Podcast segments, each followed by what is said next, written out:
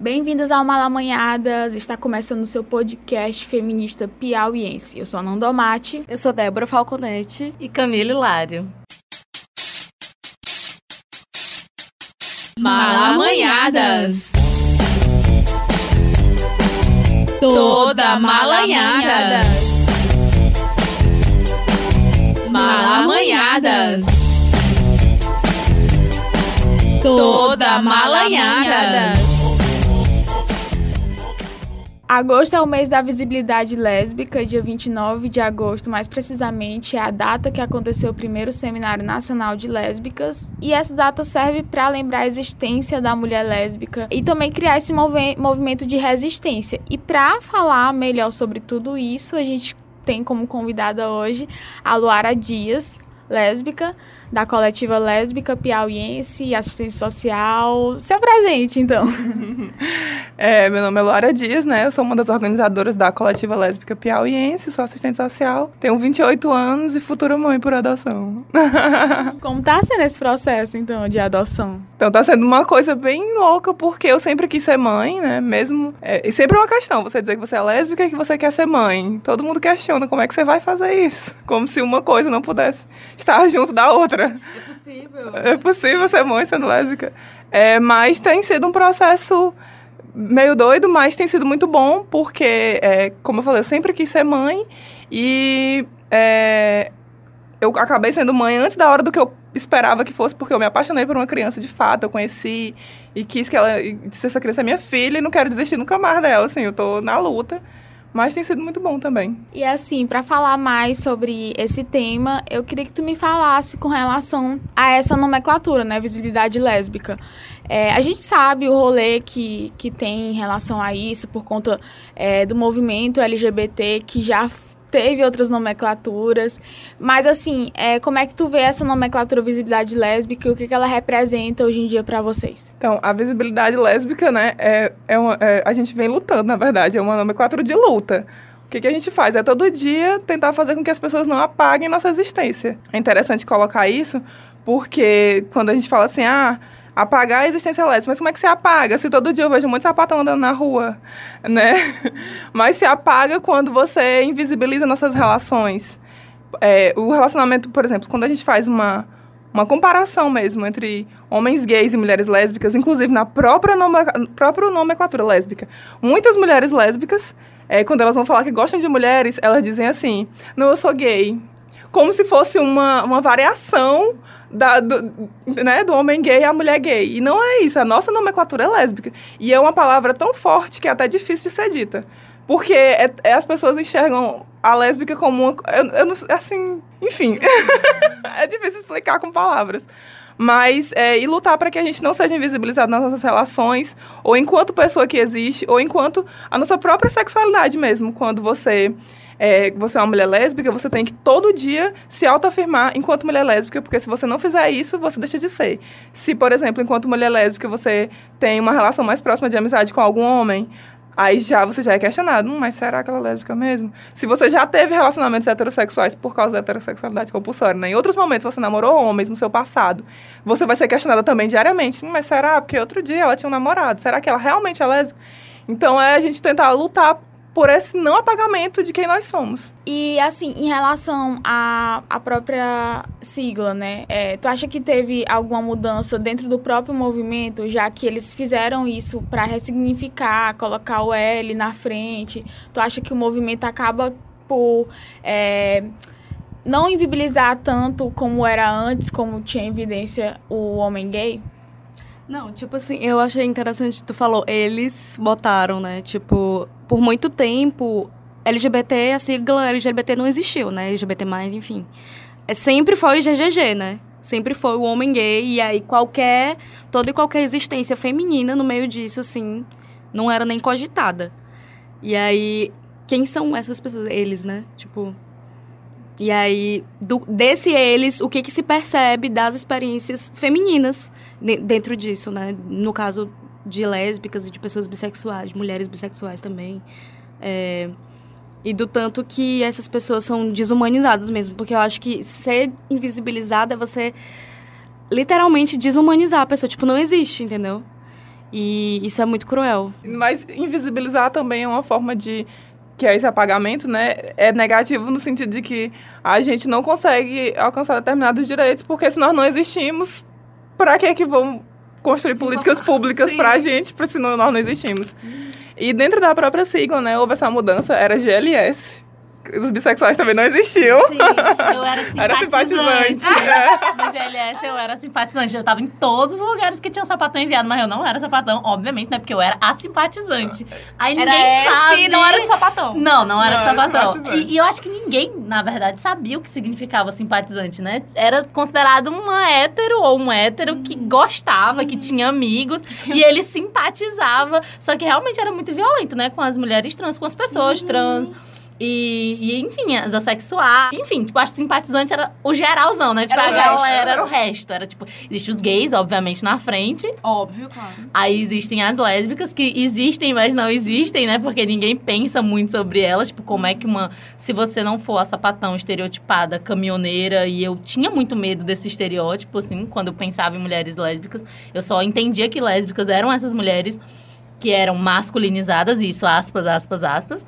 E aí eu acreditava que se eu não era desse jeito, ou se eu não me atraía por mulheres que se pareciam com elas, eu tava bem longe, entendeu? Da, dessa lesbia, lesbianidade. Então, trocaram, né? Colocaram ele na frente, mas a luta ainda permanece a mesma. É pra te ser bem sincera, pelo menos a nível de Teresina de Piauí, eu não consigo enxergar que mudou muita coisa. Tanto que quando você pensa é, num evento extremamente importante, que é a Parada da Diversidade, a gente vem lutando para as pessoas falarem Parada da Diversidade, porque ainda é parada gay. Ou seja, é sempre tudo em torno do G, né? É, o G tem uma imagenzinha que circula, que é um G bem grande, assim, brilhoso, aí um L bem pequenininho, um B invisível e um T é uma cruz morta. Que eu acho que é uma imagem que, que é muito... é- ex- ex- exatamente, é isso. É exatamente isso. Mas, assim, a questão da luta da mulher lésbica, é, a gente tem que sempre atrelar ao próprio feminismo, né? A gente vai ser sempre invisibilizada não é porque nós somos lésbicas, é porque nós somos mulheres. Então, a- a- o problema é exatamente esse. E mulheres que amam mulheres. O Exatamente. quão digna de ódio É. e de, né?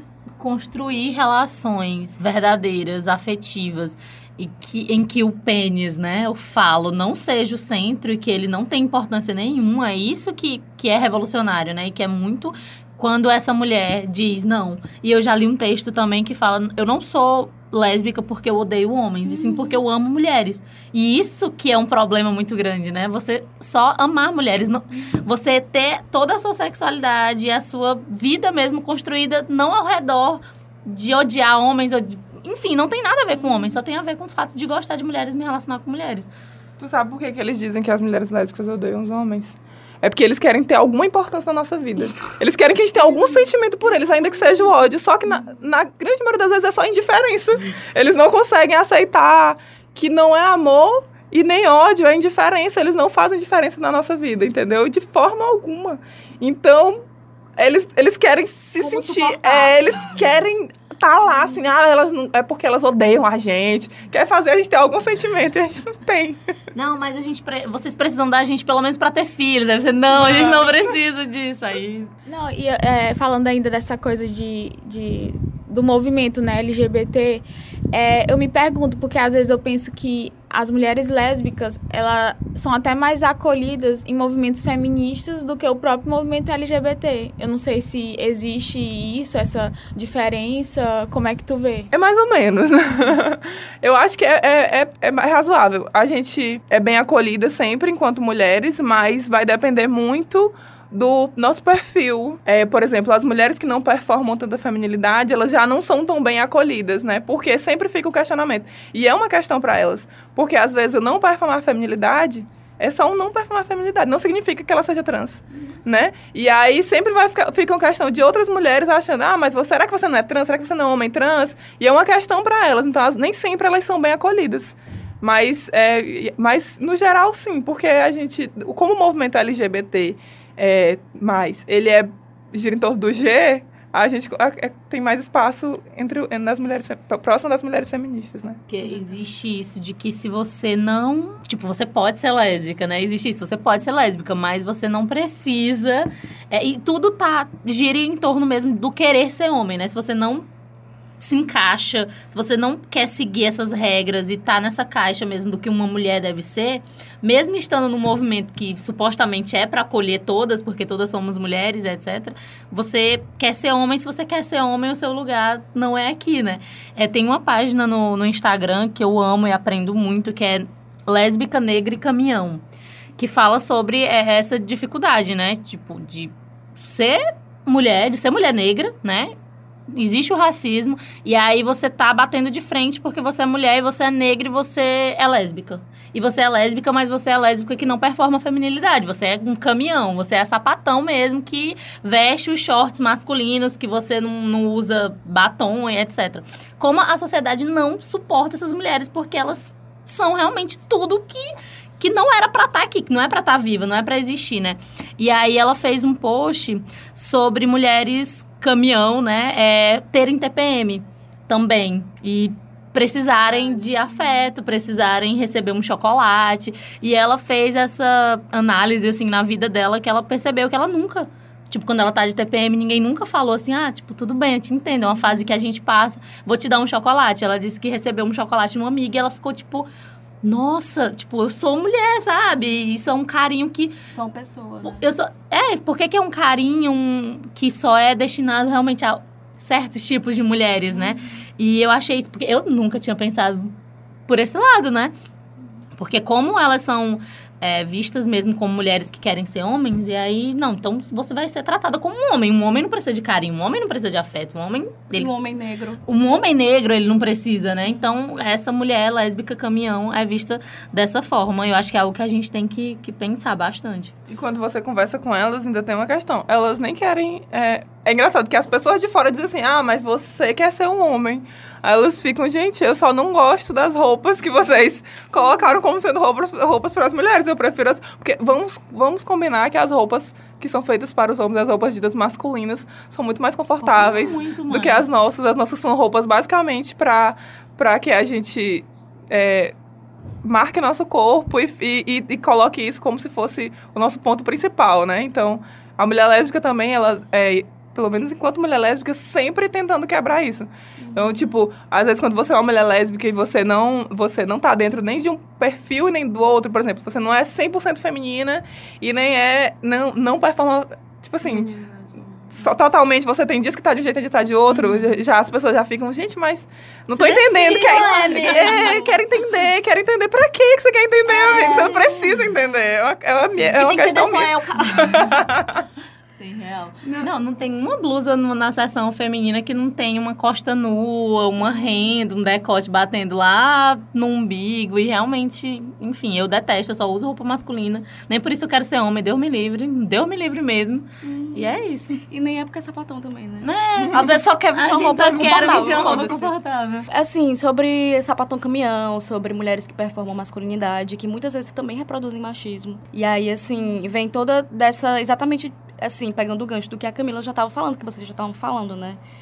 Que eu peguei aqui num texto, né? Que é, nem toda lésbica tem que ser masculina, como se a masculinidade fosse automaticamente a única coisa possível após a rejeição da feminilidade. Tipo assim, a partir do momento que você rejeita algum desses é, códigos sociais de ter que se relacionar necessariamente com homens e, enfim, reticências, você necessariamente está buscando uma identidade que é masculina né? E que não necessariamente é verdade.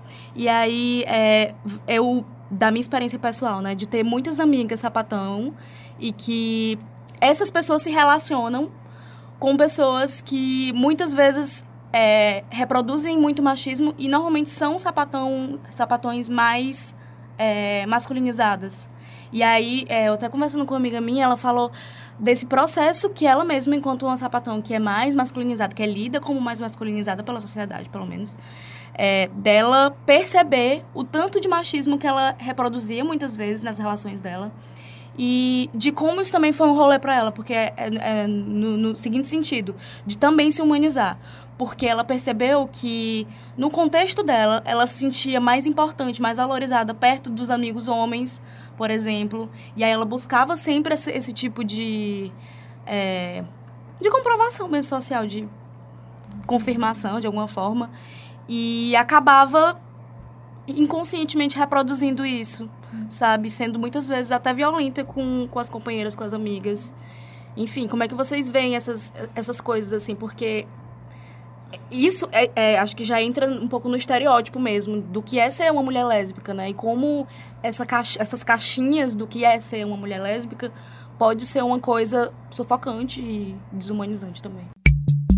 Bom, a minha experiência enquanto mulher lésbica que se compreendeu assim muito cedo, né? Por exemplo, eu tinha certeza que eu gostava de meninas quando eu tinha 13 anos de idade. Então a minha experiência inicialmente foi de que eu não era lésbica, de que eu era um homem trans e o que aconteceu foi que eu nasci no corpo errado e gostava de meninas, porque na minha mente era impossível uma pessoa, uma menina, gostar de outra menina, isso não era aceitável. Então na minha cabeça eu tinha nascido no corpo errado. Quando eu fui crescendo e fui entendendo que o gênero e a sexualidade eram coisas diferentes e que eu me sentia bem, confortável e era feliz no corpo que eu nasci, as coisas foram se encaixando melhor. Mas, por exemplo, a minha, o meu crescimento enquanto mulher lésbica, principalmente em um colégio que você, em que você tem professores que são majoritariamente velhos, né? E que a direção do colégio, a coordenação do colégio é um colégio de padre e tudo mais.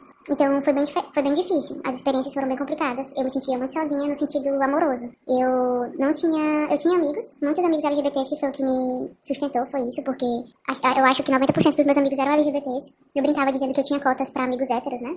Mas foi complicado porque ou eu me apaixonava só por pessoas héteros, por exemplo, as meninas que eu, que eu me apaixonava e sabiam que eu estava apaixonada eram héteros e não sabiam como lidar com isso e eu também não sabia como lidar, ou então eu não tinha, entre aspas, é, por que me apaixonar, porque no colégio, num colégio jesuíta é muito complicado você saber que aquela pessoa é. Não saber, mas aquela pessoa ser e se assumir é muito complicado. Então, deixa eu ver uma experiência que eu. Uma experiência assim específica. Eu acho que foi a primeira vez que eu beijei uma menina, que foi num evento do colégio. Até então, eu não. Eu tinha 15 anos, eu me descobri muito cedo, como eu disse, com 13 e tudo mais, mas eu só tive meu primeiro beijo com menina aos 15 anos. E foi uma experiência muito louca, porque foi com uma menina que na época era livre e tudo mais, se compreendia, eu acho que se compreendia hétero, mas ficava com meninas. Ou seja, era uma pessoa que, entre aspas, era livre, mas ao mesmo tempo tinha aquilo, né, de que tava ficando com meninas, mas só pra se divertir. E foi muito louco, porque essa pessoa agora é casada e tem filho, né, e eu lembro que o primeiro beijo foi, tipo, eu fiquei em êxtase pensando, meu Deus do céu, é, realmente, eu sou lésbica e tá tudo bem, tá tudo maravilhoso. E eu lembro que até, por exemplo, até hoje, eu lembro de, das coisas sensoriais que aconteceram, no sentido do cheiro, no sentido do gosto, no sentido da pele, eu lembro de tudo isso como se fosse ontem. Foi uma experiência que eu nunca esqueci. E olha que louco, né? A menina agora tá casada, tem filha e tudo mais. É muito engraçado pensar assim. E ela é minha amiga, inclusive.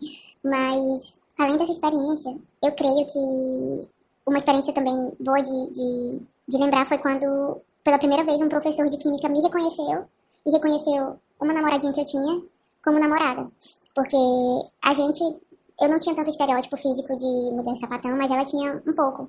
Então todo mundo que olhava pra gente acreditava que a gente era namorados mesmo. Só que, enfim, como a gente tinha o quê? 15, 15, 14, 16, não sei, a gente era nova, então eu acho que pra eles era ah, brincadeirinha. Aí um dia a gente tava sentada na sala e ele passou pela gente e disse assim: Eita, que o namoro aí tá é bom, né? Sendo que só porque ela tava mexendo no meu cabelo, eu acho, ou fazendo massagem, alguma coisa nesse sentido. E embora eu tenha ficado com muita vergonha, eu me senti muito bem de que ele reconheceu, porque até então é algo que as pessoas fingem que não é nada, que é só uma amizade. E ele chegou e falou: Eita, que namoro tá é bom. Tipo, no meio de uma sala, ele pode ter. Ele, a, o desejo dele deveria ser constranger, né? Com certeza foi constranger. Mas o tom de voz não foi nesse sentido. E eu me senti bem por ele ter dito, porque ele nomeou que aquilo era um namoro. E ele mostrou que ele sabia. E ele mostrou que, enfim, falou pra sala. Ou seja, não que ele tenha me exposto de uma forma ruim. Porque todo mundo sabia, eu tava foda-se. Mas porque ele nomeou. Ou seja, uma pessoa que tá ocupando um cargo ali de hierarquia, né? Perante você num colégio jesuíta vai falar tudo tudo que a gente aprendeu sobre relacionamentos, o romantismo, relacionamentos românticos, depois que a gente começa a entender, né, a gente vê que tudo isso foi feito para aprisionar mulheres, né?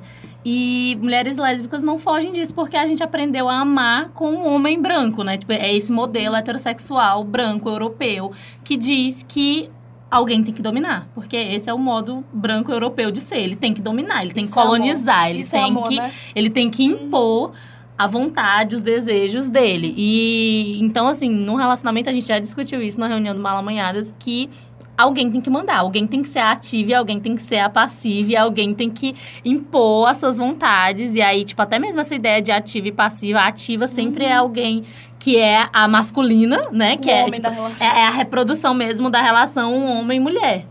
Heterossexual, daquele jeito tóxico mesmo.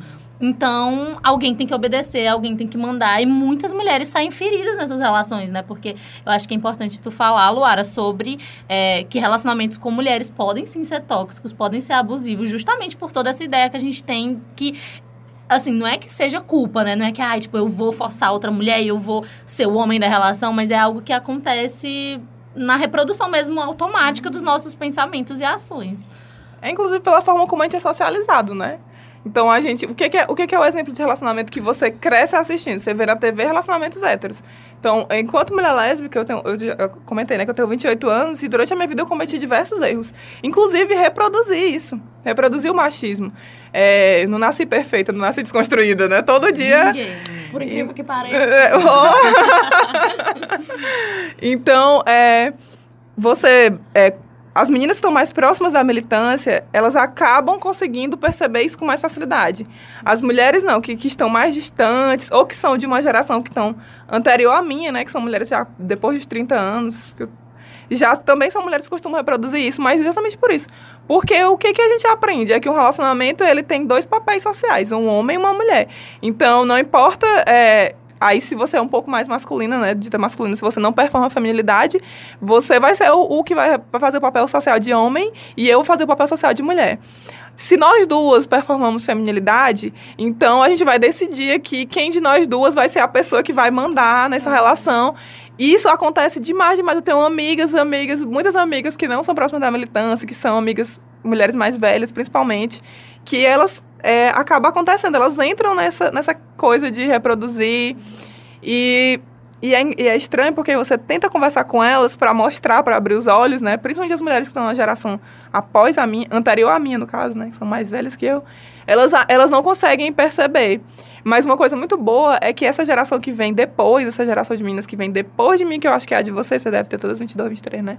É, 24. É, essa, essa geração que vem depois da minha, não. Já são meninas que já vêm com uma leitura maior das coisas, que conseguem fazer uma leitura de mundo, inclusive, diferenciada, né? E que consegue perceber isso, consegue, consegue perceber esses papéis que são reproduzidos. Mas acontecer, acontece porque, infelizmente, é a forma como a gente vê na televisão, quando vai é, mostrar um relacionamento entre duas mulheres, é, ou, é, ou é trágico, ou alguém é trocada por um homem. Então, é sempre muito difícil acompanhar. Então, qual é o modelo de relacionamento que a gente tem? O modelo de relacionamento hétero. Então, como é que deve ser um relacionamento quando você cresce? Um relacionamento deve ser igual ao relacionamento hétero. E como é que é o relacionamento hétero? A gente já sabe como é que ele é, né? Então, a gente acaba reproduzindo mesmo. Então, tem que é tentando desconstruir diariamente, tentando conversar e tal. E algo que eu, inclusive, já falei e depois a gente percebe o absurdo que é quando eu, eu dizia muito isso. Ah, tipo, se é, eu vou ficar com uma mulher que parece um homem, porque fica logo com um homem. E isso eu já ouvi, eu já disse, mas assim, enfim, tinha 14 anos pensando essa besteira e já ouvi de homens gays. Hoje, 2019, entendeu? Tipo, eu já falei isso quando eu era mais nova e já ouvi isso. E aí, eu, aí vem isso, né? Tipo, ah, se, se é pra ficar com uma caminhoneira, por que, que não fica logo com um homem? Porque eu gosto de mulher. Porque é uma mulher, ela é caminhoneira, ela pode não performar a feminilidade, mas continua sendo uma mulher. E é disso que se trata, né? Porque existe mesmo isso de que precisa ter um homem e uma mulher. Gente, é um relacionamento de duas mulheres. Todo o objetivo da relação é, É essa. exatamente não tem um homem. É exatamente não ter um homem. E aí é, tem uma. Falando de Instagram de novo, né? Que são mulheres lésbicas que eu sigo. É, que ela faz uma intervenção na, na cidade é, de Salvador, que é caminhoneiras. Fiquem com outras caminhoneiras. Que aí ela coloca o lambe. E eu acho genial, que aí ela coloca né, o patriarcado treme. E assim, e aí tem outra, outra também que ela coloca assim: tire seu papel hétero do meu relacionamento lésbico, né? Que existe essa ideia de butt com butt, né? Que é caminhão com caminhão, bofe com bofe, né? Porque tem a bofinho, a lady, e aí bofe só pode ficar com lady, a- aí. Todas essas regras que só limitam o amor, gente. Tipo, Pode, o seu relacionamento pode ser tão mais do que. E é, essas ideias que só é, beneficiam mesmo o patriarcado, né? Só o homem que, que acaba, que a gente não é feliz e não é sexualmente satisfeito porque ainda tá nisso. Não, se eu sou lady, eu tenho que ficar com bofe. Aí, enfim, uma merda que tudo é isso. um- uma forma deles quererem estar presente, ainda que seja de forma, né, ali... Eles querem estar presente de alguma forma, eles querem estar ali, subjetivamente, exatamente. É, e é engraçado porque, tipo assim, se você se relaciona com outra mulher sempre, quando você disser em algum ambiente, alguém vai perguntar, e quem é o homem da relação? Aí a gente fica, gente, mas aqui não tem, né? Eu, sou- eu sou mulher, ela Procura também. Então, não É. tem um homem aqui nessa relação. E essa coisa de limitar o amor é muito bom perceber que, que essas, é, justamente, as meninas da militância, elas têm essa quebra. Porque eu gosto sempre de fazer essa comparação, porque eu não era uma pessoa que participava da militância e depois eu, me, eu entrei, né? E entrei, entrei com tudo. E aí, é, perceber que fora as meninas é, se limitam muito em gostar umas das outras porque ficam nessa, ai não, ela é muito, mas- muito machona pra mim, não sei o quê. E não existe isso, porque nenhuma de nós é machona. Pode até, pode até falar diferente, mas não é porque. Agora, pensa, pensa bem, existem muitas mulheres que performam feminilidade e elas têm um jeitão assim grosseiro de ser. Se elas não performassem, elas iam ser as machonas, Sim, né? Elas iam ser as verdade. machonas. Então é só o jeito como a pessoa é, o jeito como ela fala, o jeito como ela se, se, coloca, enfim, o jeito como ela existe, né?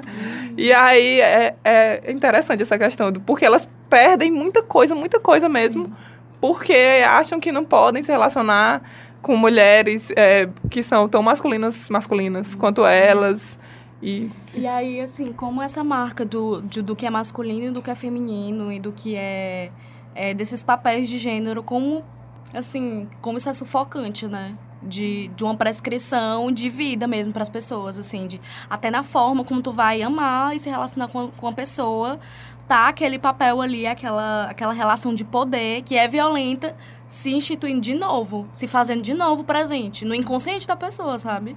Eu, eu li também que até a, a nomenclatura, né? A palavra penetração, que mulheres lésbicas tentam parar de usar, porque penetração vem de pênis, né? Então ninguém penetra ninguém porque ninguém tem pênis. E aí, tipo, aí tentar é, é, ressignificar, pronto. Ressignificar a palavra e colocar a palavra dedar mesmo, entendeu? Ao invés de usar, porque sempre tem que o pênis estar lá, invisível, né? Tá rondando, assim, a relação. E aí, não, ninguém penetra ninguém. E até também tem isso, né? Tipo, quem gosta de penetração é uma coisa, quem não gosta é outra, Ah, enfim. sim, aí tudo nossa, isso, aí a gente entra num negócio enorme. as ativas e as passivas. É. Porque o homem gay, ele tem o ativo e o passivo entre eles, né? Eles também querem colocar isso pra gente. Eles também querem que a gente tenha, ah, mas as mulheres lésbicas não têm um ativo e uma passiva. Eu tenho, não, amigo. Aqui é todo mundo aqui é versátil. É versátil, A questão relativo, aqui é só sentir prazer. E é isso. As pessoas querem ser felizes apenas. Outra coisa também que eu já discuti com a Débora uma vez lá na, na reunião, que é a gente sabe. Tudo que envolve a sexualidade masculina, a gente tem conhecimento desde muito cedo, né? Então a gente sabe como homens gays transam desde que o mundo é mundo, porque tem filme, a gente fala. sei, Eu tinha muitos amigos gays, então eu sempre soube o que era chuca, o que não era, e sabia o que que, o que, que eles faziam e tudo. E quando passa pra como mulheres transam e todas essas questões a gente não sabe muito bem o que é, né? Porque no imaginário popular é um negócio que é tipo, meu Deus, como as mulheres, como é que faz isso? Até em DL World, inclusive, tem uma, uma cena lá que a Shane tá numa. A Shane é uma personagem que é maravilhosa. Acho que foi o primeiro crush de muito sapatão por aí.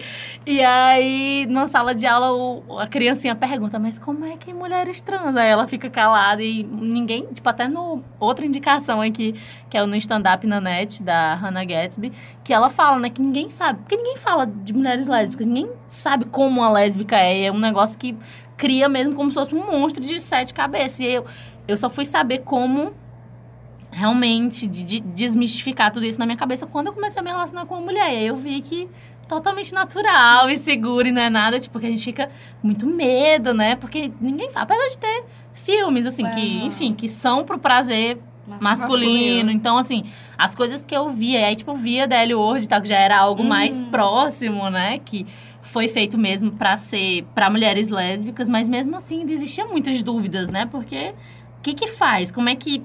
Enfim, é complicado. É uma forma também de nos aprisionar na, na- com eles, né? Então, tipo assim, é, é dizer que a única forma da mulher ter prazer é ser um pênis entrar lá. E acabou. É só assim que tem prazer. De outra forma, não tem como. Então, a gente cresce com essa prisão quando você pensa em... Tanto que a primeira vez, quando você é uma mulher lésbica, que você pensa assim, eita, eu vou transar. Você fica assim, assim, desesperado. Porque se você vai no Google, graças a Deus o Google tirou recentemente, né? Nós não somos, quando bota lésbicas, antigamente sempre aparecia pornô. Recentemente o sim. Google tirou isso e foi uma vitória muito grande pra gente. Mas tirou? É, ele tirou o algoritmo lá, mudou o algoritmo. Ah. Mudou agora a pesquisa, quando você procura, já não vai direto. Primeiro não é o pornô, entendeu? Primeiro Já- não é o pornô. Primeiro não é o pornô, já. pra segunda página. É. Aí, é... E quando você vai ver isso em, pornô, é um pornô feito para homens, que foi o que você acabou de falar, né? É um pornô que ele é totalmente fora da realidade, porque a gente nunca vai fazer aquilo ali. Enfim, são coisas absurdas. E aí, quando você, é, você pensa na, na, na, na relação de mulheres no corpo como um todo, que são dois corpos iguais, né? Iguais. São corpos iguais, são corpos semelhantes. E aí você diz assim, mas como é que eu vou fazer isso acontecer? Tanto que existe a história do. do que é o, o, o dito popular mais comum que as pessoas sabem sobre o sexo entre mulheres. Que é o do esfregar. Vou ficar se esfregando, fazer sabão. É. A história do fazer sabão, né? Colável. Mas existem N outras formas da gente fazer isso, milhões, a gente tem uma, uma infinidade de possibilidades. E a gente também não vai sair dizendo pra todo mundo, ei, vem cá, deixa eu te explicar que dá pra fazer isso aqui tudo, mas existe uma infinidade de possibilidades, e mas a gente cresce nessa prisão de que, inclusive, a gente, quando a gente continua presa, quando a gente vive num ambiente muito hétero, é, que eu passei uma temporada da minha vida num ambiente muito hétero, é, você não consegue se desprender, não. Você acha que o prazer está relacionado só a isso mesmo, ao tirar e botar. E é isso. Até é, mulheres heterossexuais e um casal heterossexual, existem infinitas possibilidades também. Se um homem hétero entendesse que não é só o botar e tirar, olha quantas mulheres, porque já saiu pesquisas, né? Que mulheres lésbicas são muito mais satisfeitas sexualmente do que mulheres héteros, justamente porque existe essa vontade de conhecer o corpo da outra, que num, casal hétero não tem, porque o homem ele não quer conhecer o corpo da mulher, ele quer usar, e eu acho pesado, mas é usar mesmo o corpo da mulher pra ele se masturbar, né? Tipo, ali é uma coisa que ele é muito pesado, eu Pesado, sei, é. é. muito pesado isso. Mas é isso, né? Tipo, não, eu vou botar e tirar e qualquer coisa serve, é um buraco. E não, tipo, um ser que merece, tipo... Gente, o nosso corpo, enfim, tipo, o clitóris é... Quantas terminações nervosas? 8 mil, milhões, é 8 mil? Não sei, é um número assim. Ou seja, tipo, dá pra fazer milhares de coisas. Você tocar o corpo, o braço de uma mulher, a orelha de uma mulher. E dar outra coisa no sexo, mas não, né? Vamos fazer só o, O básico. o básico. Eu vi uma pesquisa, inclusive, tu falou essa questão das mulheres lésbicas serem, é, terem mais satisfação no, no sexo do que mulheres héteros. E eu vi uma pesquisa que falava sobre a questão do sexo anal, que dentro de relacionamentos lésbicos era muito maior do que em relaciona- relacionamentos heterossexuais, justamente porque há essa, essa é, comunhão e há essa. Como é que se fala? É, tipo assim, é é um- é- são pessoas que, que se conhecem, que têm mais essa liberdade e dentro de um relacionamento hétero é totalmente diferente, porque o homem vai pensar diferente, vai querer ditar o que tem que ser feito e a mulher não vai se sentir à vontade para ter um, um- uma, uma prática sexual que seria mais avançada. E já entre duas mulheres existe mais essa, essa, essa afinidade, né? É porque não vai ser construída uma relação de poder, porque também entre, entre o relacionamento sexual, heterossexual, existe a relação do próprio poder. O homem, ele não só transa com a mulher, ele não é só o prazer pra ele. Existe mesmo o, é, o poder dele dominar aquela situação, dele pegar a mulher e fazer o que ele quiser, da forma como ele quiser, em torno do falo dele. E quando você, quando é colocado pesquisas assim, as mulheres a gente não se relaciona nessa perspectiva de uma ter poder sobre a outra. É sempre na igualdade, né? É sempre uma troca, é sempre o será que isso aqui tá bom pra ti? Será que isso aqui não tá bom pra ti? Isso aqui... Sempre existe diálogo e a gente vai nessa intenção de conhecer o corpo, como a Camila falou, de tentar ir conhecendo o corpo uma da outra, porque às vezes os meus pontos de prazer não necessariamente serão os teus pontos de prazer. Não é porque nosso corpo é semelhante que o meu corpo, meus pontos vão ser os mesmos seus, né? E aí já essa relação de poder já é uma coisa, talvez se os homens héteros, inclusive, se eles diminuíssem essa questão do próprio dessa, dessa coisa de achar que eles precisam dominar a relação sexual, porque os homens também têm muitos pontos de prazer que não são só o falo, né? Se eles, eles talvez até se sentissem melhor sexualmente também, né? Aquela coisa que tu falou da questão do relacionamento lésbico quanto à intensidade. É uma coisa tão de troca, de, de, de você estar se colocando no lugar da outra, que você acaba conhecendo tudo da pessoa em pouco tempo. Até, inclusive, a questão sexual. E é uma coisa que eu acredito, não, enfim, não sei, que seja diferente num próprio relacionamento entre dois homens ou num rela- relacionamento heteros- heterossexual que ainda tem muito dessas reproduções de machismo e também de relação de poder e de achar que é, você pode também ser uma pessoa que ignora a outra ou que se você se mostrar vulnerável a outra, enfim, essas coisas, né? Sim, sim, mas ainda existe uma reprodução dentro do, do, do próprio movimento ali, entre as mulheres lésbicas, né? De reproduzir. Mas é, enquanto mulheres, a gente já, é, já tem essa coisa da afetividade mais, mais livre, assim, a gente já, já tem um apego mais forte. Inclusive, existe uma lenda, né, que, é, que a mulher sapatão conhece num dia e casa no outro. A gente até falou disso antes de começar a gravação. E é, isso existe por três questões principais, né? São três questões. A primeira questão é porque enquanto nós somos mulheres socializadas como mulheres, então a gente é criada para ser ter uma família. A, gente cresce as pessoas falando, olha, você vai estudar, mas não esquece que você tem que casar e ter filhos, hein? Vamos estudar, trabalhar muito, mas vamos casar e ter filhos também, porque isso é o que faz de você uma mulher. E a outra coisa é que quando a gente fala para nossa família que nós somos é, mulheres lésbicas, a gente sempre tem um rompimento. E isso é uma coisa assim, são pouquíssimos casos que as famílias não têm um rompimento. Ainda que você continue lá, mas a relação ela muda. Existe uma, uma quebra da relação. Parece que o amor ele se quebra naquele momento. O amor que existe da sua mãe, do seu pai por você, ele dá uma quebrada, assim, dá uma, dá uma balançada. Assim. E a terceira coisa é que quando você e aí, não só para as mulheres lésbicas, né? Mas quando você é uma pessoa LGBT, é, você quer estar com alguém que você ama e você gosta, você quer ter um momento de intimidade e você não é sair da sua casa. Então você precisa ter um espaço seu. Então são três pontos que fazem com que a gente acabe é, fazendo com que nossos relacionamentos sejam mais intensos, sejam mais rápidos e transformando isso logo numa relação tanto que os relacionamentos lésbicos têm o, o, a fama de durar muito tempo, né? São relacionamentos que costumam se consolidar e são relações que costumam durar bastante tempo. É, eu, eu vejo muito disso mesmo que tu falou em amigas minhas, de, de, tipo, ser aquele momento também de acolhimento, né? Se você se tem todos esse, esses problemas e essa questão de não aceitação em outros meios, da sua, em outros lugares da sua vida, você vai encontrar todo aquele apoio na, no seu semelhante, né? Na, na, na sua namorada, né? Mas, assim, é, quebrando totalmente raciocínio aqui, mas voltando à questão da sexualidade, é, na verdade eu queria entrar em outro tema que, enfim, tem um pouco a ver, que é a questão da saúde da mulher lésbica, né? É, queria saber de ti como é que tu vê e isso já teve alguns avanços, porque a gente sabe que como tem essa questão da mulher lésbica não ter um sexo, né? Tipo, é, é, o não sexo, é tipo, você não tá fazendo sexo, como é que é pra, pra ti essa questão? Se já teve um avanço, se a, a própria ciência, os próprios médicos, eles já estão tratando diferente a mulher lésbica ou se ainda tem essas mesmas questões de ignorar a sexualidade da mulher? Ainda ignoram, infelizmente. A gente tem uma referência aqui que é André Rufino, né? Mas assim, é, nem todo mundo tem condição de acessar uma consulta com André Rufino. Então, é, por muitos anos, por exemplo, eu fui pelo SUS. Então, era super extremamente agressivo você chegar, porque ninguém me pergunta se eu me relaciono com, com mulheres, não. Ele já chega e pergunta a sua idade, você já faz sexo? Se você disser que sim, dá tempo nem você explicar. Ele já tá abrindo suas pernas, enfiando aquele negócio lá dentro daquele... A câmera que, que, que ele bota. Aquilo ali é uma invasão tão grande. E a outra coisa, é o que é um mito muito grande, por isso a gente luta tanto por políticas públicas de saúde sexual para a mulher lésbica, é de que a gente não tem como não, não existe transferência de DSTs entre nós, porque nosso sexo. E aí a gente fica tentando se proteger como mudar, sabe? Quem as mulheres lésbicas têm várias historinhas assim de forma de se proteger, papel filme.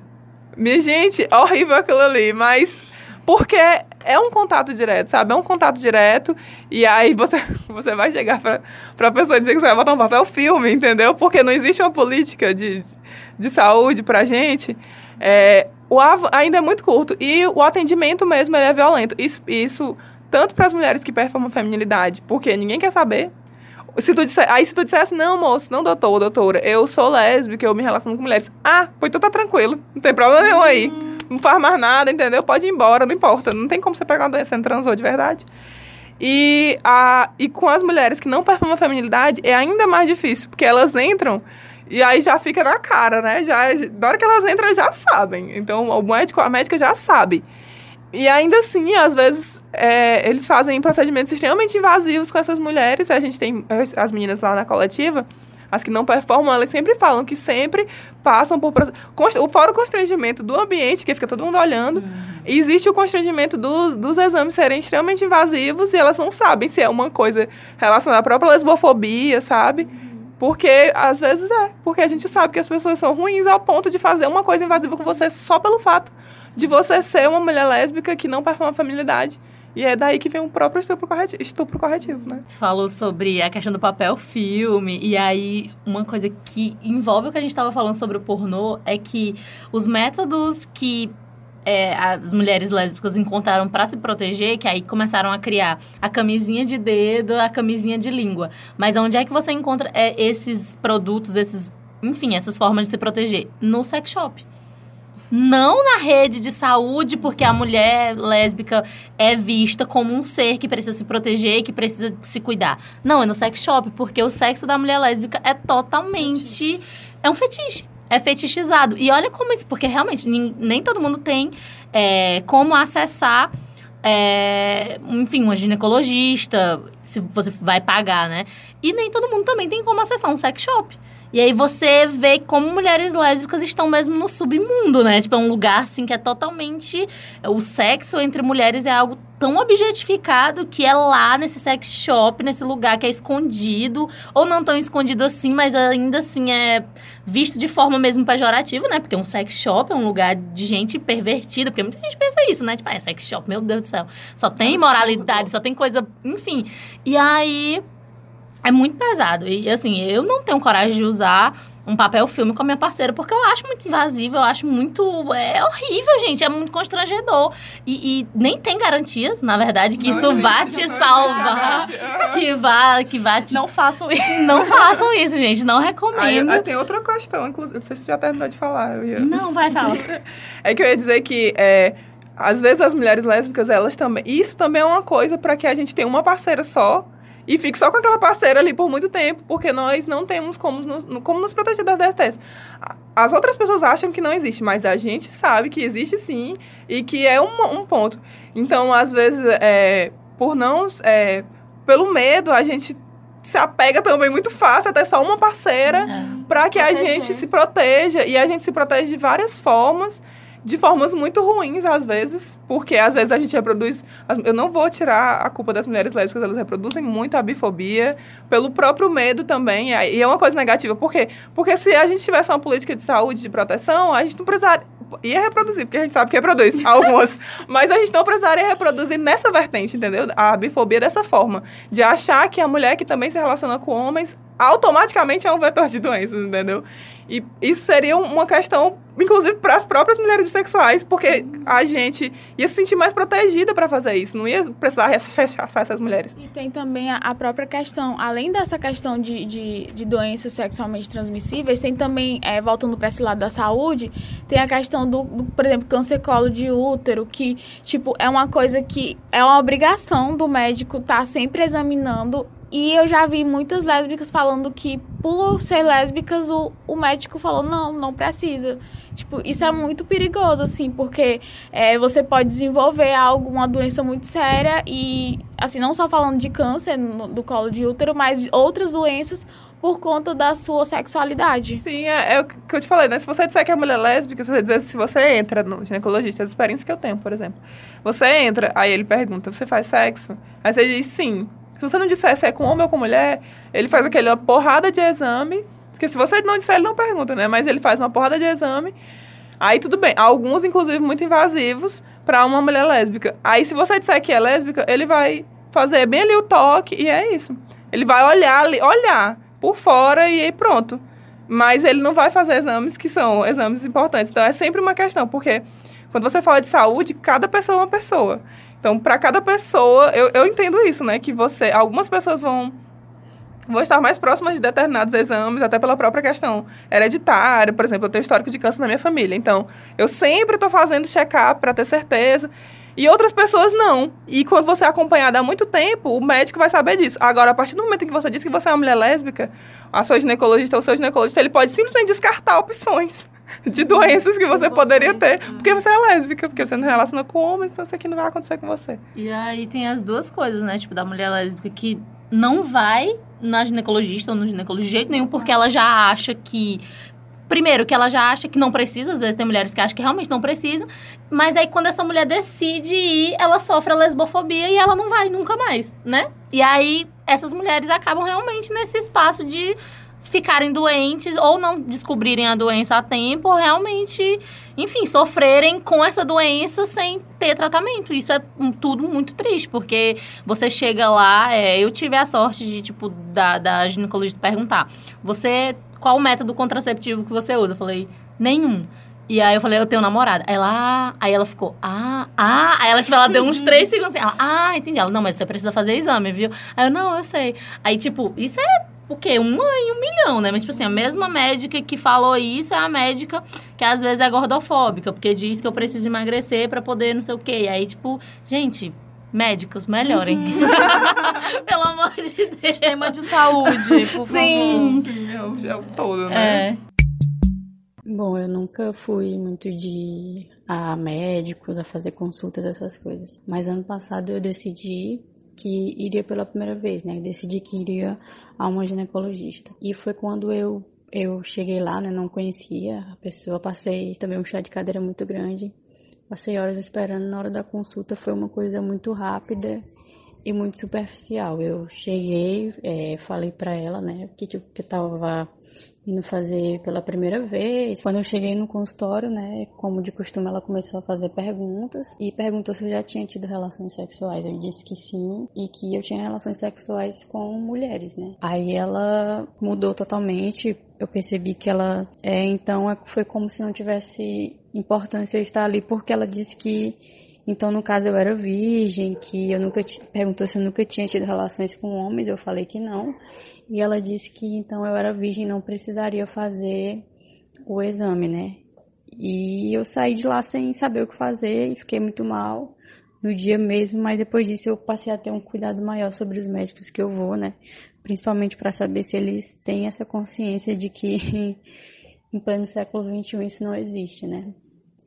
E foi uma experiência muito ruim, mas que de certa forma eu aprendi e peguei uma resistência maior a, a esse tipo de comportamento dos, das outras pessoas. Tem uma coisa, é, Luara, que eu tava. é, eu vi em textos e tal, que é a questão da mulher lésbica, que ela tá sempre tendo que se assumir, porque de alguma forma. É, se ela não se assumir, ela, enfim, tem que se provar o tempo todo, né? Tipo, até mesmo quando termina um relacionamento e vai entrar num outro, ou enfim, ou sai de um trabalho e vai entrar no outro, ela se assume sempre nesses momentos. Eu queria saber como é pra ti em relação a isso, se tu sente essa questão de ter que estar se assumindo, como é que tu vê essa tua, essa tua condição sexual, é, de sexualidade no teu dia a dia. É, todas as mulheres lésbicas, né? Todo dia a gente acorda de manhã e tem que gritar, eu sou lésbica, pra todo mundo ouvir. Porque o homem gay, é, ele, ele diz assim, eu sou gay. Toda a sociedade vai aceitar, ele é gay. E é isso, e tá resolvido o problema. Mas a mulher não. Você, todo dia você tem que dizer no seu trabalho, nos espaços de- das rodas de amigos, em todos os lugares você tem que dizer que você é lésbica. Porque se você der um passo fora, você já não é mais lésbica, já é questionado. Por exemplo, é, porque por- eu digo assim, é, se eu tenho uma amizade com um homem, né? Vamos supor, eu não costumo fazer porque eu acho que não dá pra ter vínculos fortes de amizades com homens, mas é, se, você, se eu me aproximo de um homem no trabalho mesmo, já é questionada minha, minha orientação sexual naquele momento, mas será que ela é lésbica mesmo? Ela tá tão próxima dele? Ou, eu, quer dizer, o homem é tão irresistível que mesmo uma Uhum. mulher lésbica não vai conseguir resistir, né? Então, é todo dia você tem que se assumir, porque as pessoas querem apagar, querem invisibilizar de todas as formas. Então, todo dia você tem que acordar de manhã e dizer: Bom dia, sol, eu sou lésbica. Aí você vai dormir de noite, bom dia ou boa noite, eu sou lésbica. Para todas as pessoas onde você passa, porque senão elas vão querer te apagar. Inclusive, sobre as relações de amizades com homens, e eu digo como experiência própria, por que que eu não construo mais relações de amizade? Eu falo, eu cumprimento, eu, tudo bem, tchau, até- às vezes até abraço. Mas é, de construir relações. Porque o que, que eu fui percebendo ao longo desses meus 28 anos? Eu, eu me assumi lésbica aos 14, então são 14 anos sendo sapatão, né? Que todos os homens que eu tive algum vínculo de amizade, eles só eram meus amigos até determinado ponto. Relações profundas não dá para construir. Relações de confiança. Eu nunca podia confiar nos meus amigos, por exemplo, se eu tivesse bebido muito. Eu não podia confiar nos meus amigos homens héteros, porque eu era uma mulher.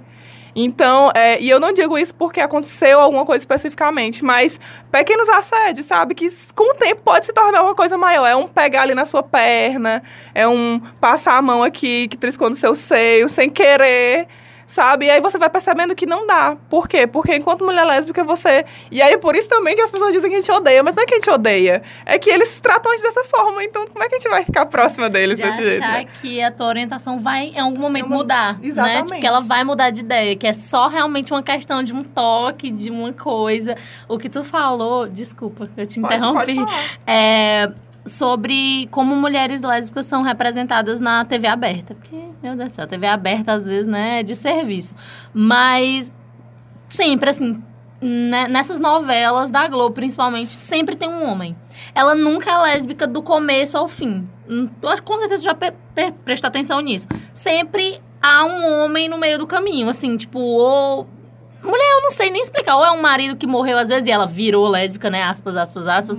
Ou ela tem um relacionamento com uma mulher e acaba se apaixonando por um homem. E aí, tipo, e, e existe a bissexualidade, obviamente, mas essa mulher ela é colocada como lésbica na história, né? E aí ela.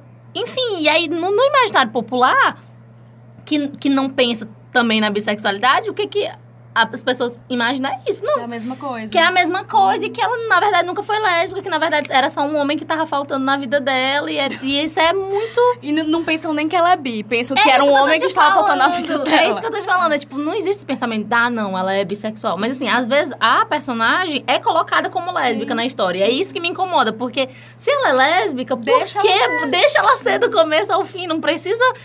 Enfim, tipo, realmente botar um homem no meio. Mulher, eu ia, te- eu ia falar outra coisa, mas eu esqueci. Mas vai. Mas é pra construir essa coisa de quais são as coisas mais comuns que a gente ouve falar sobre lésbica. Por que, que nós somos lésbicas? Ah, é lésbica porque não conheceu o cara certo. É lésbica porque ninguém pegou ela de jeito. É lésbica porque tem muita raiva dos homens. Algum homem fez muito mal pra ela e aí ela virou uma mulher lésbica. Nunca é porque a gente apenas é. É sempre. Nunca é porque nós amamos mulheres. É sempre. O homem, é como eu tô te falando, ele quer estar inserido de todas as formas. De alguma forma ele quer estar inserido Nem ali. no ódio, Nem né? que seja pra dizer que a gente só é lésbica porque é, a gente tem muita raiva, porque um homem me magoou no passado, ah, porque foi abusada quando era, quando era criança, que às vezes vai tirar uma história de Sim, abuso da, da, da sim. pessoa de seis anos de idade, foi abusada. Aí por isso que ela é lésbica, porque é um trauma. Então são várias e várias questões, e é por isso a questão de você se assumir todo dia. Porque todo dia alguém vai tentar dizer que você não é lésbica. Eu lembrei. É. Não, é porque tá, tá no assunto, é sobre, tipo, as pessoas não respeitam a sexualidade e não respeitam o relacionamento, né? De mulheres lésbicas ou mulheres bissexuais que estão num relacionamento com mulheres. Nunca é visto como algo concreto, né? É, assim, eu tava conversando com uma amiga minha lésbica, enfim, tinha uma menina hétero dando em cima de mim, e eu já tinha falado várias vezes que, não, eu tenho namorado, eu tenho namorada, tipo... Aí ela falou assim, Camila, tu tem que dizer que tu não tá afim dela especificamente, pra ela poder entender. Porque enquanto tu estiver falando que tem namorada, ela, como mulher hétero, ela não vê o teu relacionamento como válido.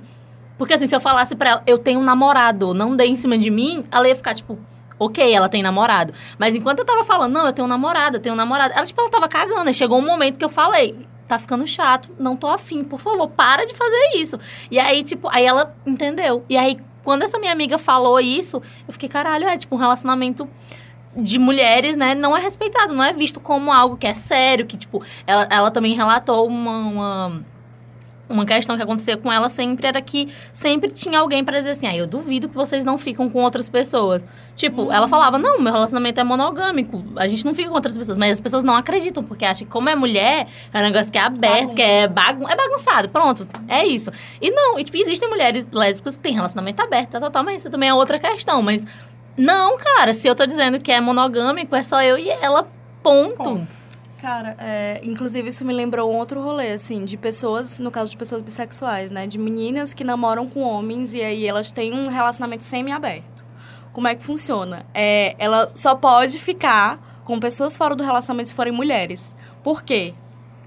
Porque essas relações que ela tem com essas mulheres, elas são agradáveis ao olhar desse namorado dela, entendeu? É uma coisa que Porque Parece é que não como conta, sexo, não é, conta como conta. sexo, não conta como uma relação de verdade. É, não conta como, enfim, um laço. É. E se contar como um laço, é um laço pra ser fetichizado também, então... Uma Tu coisa- tá ok. É, uma coisa maravilhosa que aconteceu com a amiga minha foi isso, né? Do namorado dela achar, não, tudo bem, você pode ficar com meninas, porque tá ok. Ela se apaixonou pela menina, deu um pé na bunda dele e eu achei maravilhoso que ela está namorando com essa menina até hoje. Então, amor, Podia tá aparecer aí. na Globo essa, essa história. É porque tipo, ele foi nessa, ah, não conta, é besteira. Ela viu, obviamente, que era melhor. E aí, não, amor, e tchau, não vai dar mais certo. Desculpa, mas eu achei aquilo que eu queria. Não, eu ia dizer que essa. Ia falar sobre os relacionamentos, né? E se tu acha que eles não são. Primeiro, eu ia pontuar que é hétero essa moça que não se mexe, não tem como ser, né? Não É, vou- não, não ela não pode é até dizer, mas. é. Sim, não é. É, a outra coisa é que se, se eles são, nossos relacionamentos são invisibilizados entre as mulheres, tu imagina como é isso entre os homens, né? Eles acham que nosso relacionamento está a serviço do prazer deles.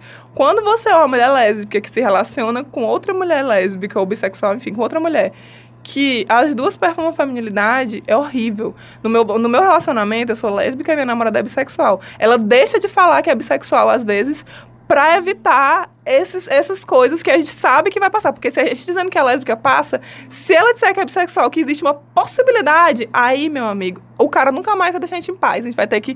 Vai, daqui a 10 anos ele ainda vai estar atrás da gente, enchendo o saco. Então, são, é muito difícil os homens aceitarem e validarem nosso relacionamento realmente, assim, pra eles é assim, eles se colocam assim numa situação de o gostosão daqui chegou e essas duas mulheres estão aqui só me esperando. É, a outra coisa que vocês falaram sobre a bissexual, né, que eu tava, que é sobre a própria questão da lesbofobia, eu ia falar sobre lesbofobia. Então, a lesbofobia, o termo, né? Lesbofobia. Por que, que difere da homofobia? Porque a lesbofobia é a, é, é, o, é a violência do machismo e mais a homofobia, que só as mulheres sofrem. Então, é o machismo que é só as mulheres vão sofrer, mais homofobia. E aí, por isso o termo lesbofobia, né? Porque é, é essa, essa junção dessas, dessas duas coisas. E a lesbofobia é interessante, um termo interessante, porque Interessante sim. É uma violência que você, quando você para pra pensar nela, eu tava falando que antes de começar, né, que eu anoto as, as lesbofobias que eu sofro pra discutir com outras meninas, porque eu tenho certeza que não é só comigo que acontece. Então, às vezes eu vou lá no meu caderninho, hoje aconteceu isso, anoto um, um ponto ali, porque, é, por exemplo, no trabalho, é, trabalho com outra mulher lésbica. Então, eu nunca posso ficar sozinha com ela, não. Porque é claro que duas mulheres lésbicas vão fazer alguma coisa sozinhas. É, outra, outro ponto, inclusive sobre as próprias bissexuais, sobre o que tu colocou. As, as mulheres bissexuais, às vezes, é muito difícil quando elas reproduzem a lesbofobia sem perceber. Elas reproduzem muito, elas acham que não estão reproduzindo e não percebem. Como é esse não perceber? É, é quando elas usam a mulher, a mulher lésbica, é um uso. Isso aí que tu falou, de ela ter um relacionamento com um homem e ficar ficando com as outras meninas, que na maioria das vezes são outras meninas lésbicas, né? É, é usar a gente. E isso é lesbofobia, porque é a não coragem, a falta de coragem de assumir um relacionamento com uma mulher lésbica. de- das mais diversas formas, né? Você não tem coragem de assumir. Porque é muito mais fácil você ter um relacionamento hétero. Vamos, vamos ser sinceros. E às vezes a pessoa. Eu sei que existe muito da questão da subjetividade. Existem Exatamente. Existem muitas questões, mas existem questões que estão de um lado e existem questões que estão do outro lado, do lado de cá, de quem está sofrendo, né? De quem, de quem passa. Porque eu tenho várias e várias amigas, por muitos anos eu também, né? Não me relacionava com mulheres bissexuais pelo medo. Porque como elas estão ali, é, às vezes. Elas têm muito medo de assumir a relação, então você fica com medo de iniciar alguma coisa com ela pelo medo de saber se, será que ela vai realmente me assumir ou será que ela vai ficar comigo por um tempo e depois vai ficar com o cara porque ela não vai ter coragem de me assumir, né? Então são várias, é, várias questões que a gente vai sofrendo e vai tentando é, fazer o melhor que a gente pode para sobreviver, né? Nessas coisas todas. É, outro ponto de lesbofobia são as nossas re- relações de amizade. As relações de amizades entre mulheres lésbicas também são é, questionadas. Se eu sou muito amiga, bem que da Camila, e nós duas somos lésbicas, é claro que existe um caso. Obviamente existe um caso. N- não dá pra gente ser tão amiga, tão próxima, a gente não pode se gostar tanto e não ter um caso. Sabe? E, e as pessoas vão colocando isso como se a gente fosse bicho, né? Isso acontece, inclusive, assim, acho que não precisa nem ser as duas sapatão, basta ser uma LGBT, uma lésbica ou bi, as pessoas já ficam pensando que... Sim. Até também com homens gays, né? Que são muito afeminados e se eles forem amigos, vão dizer que eles são dois casais. Que é um casal e eles só são amigos. Tipo, é meio, eu vejo muito também alguns homens gays falando isso, que eles não podem ter uma outra amizade que também seja gay e que as pessoas vão ler eles como um casal.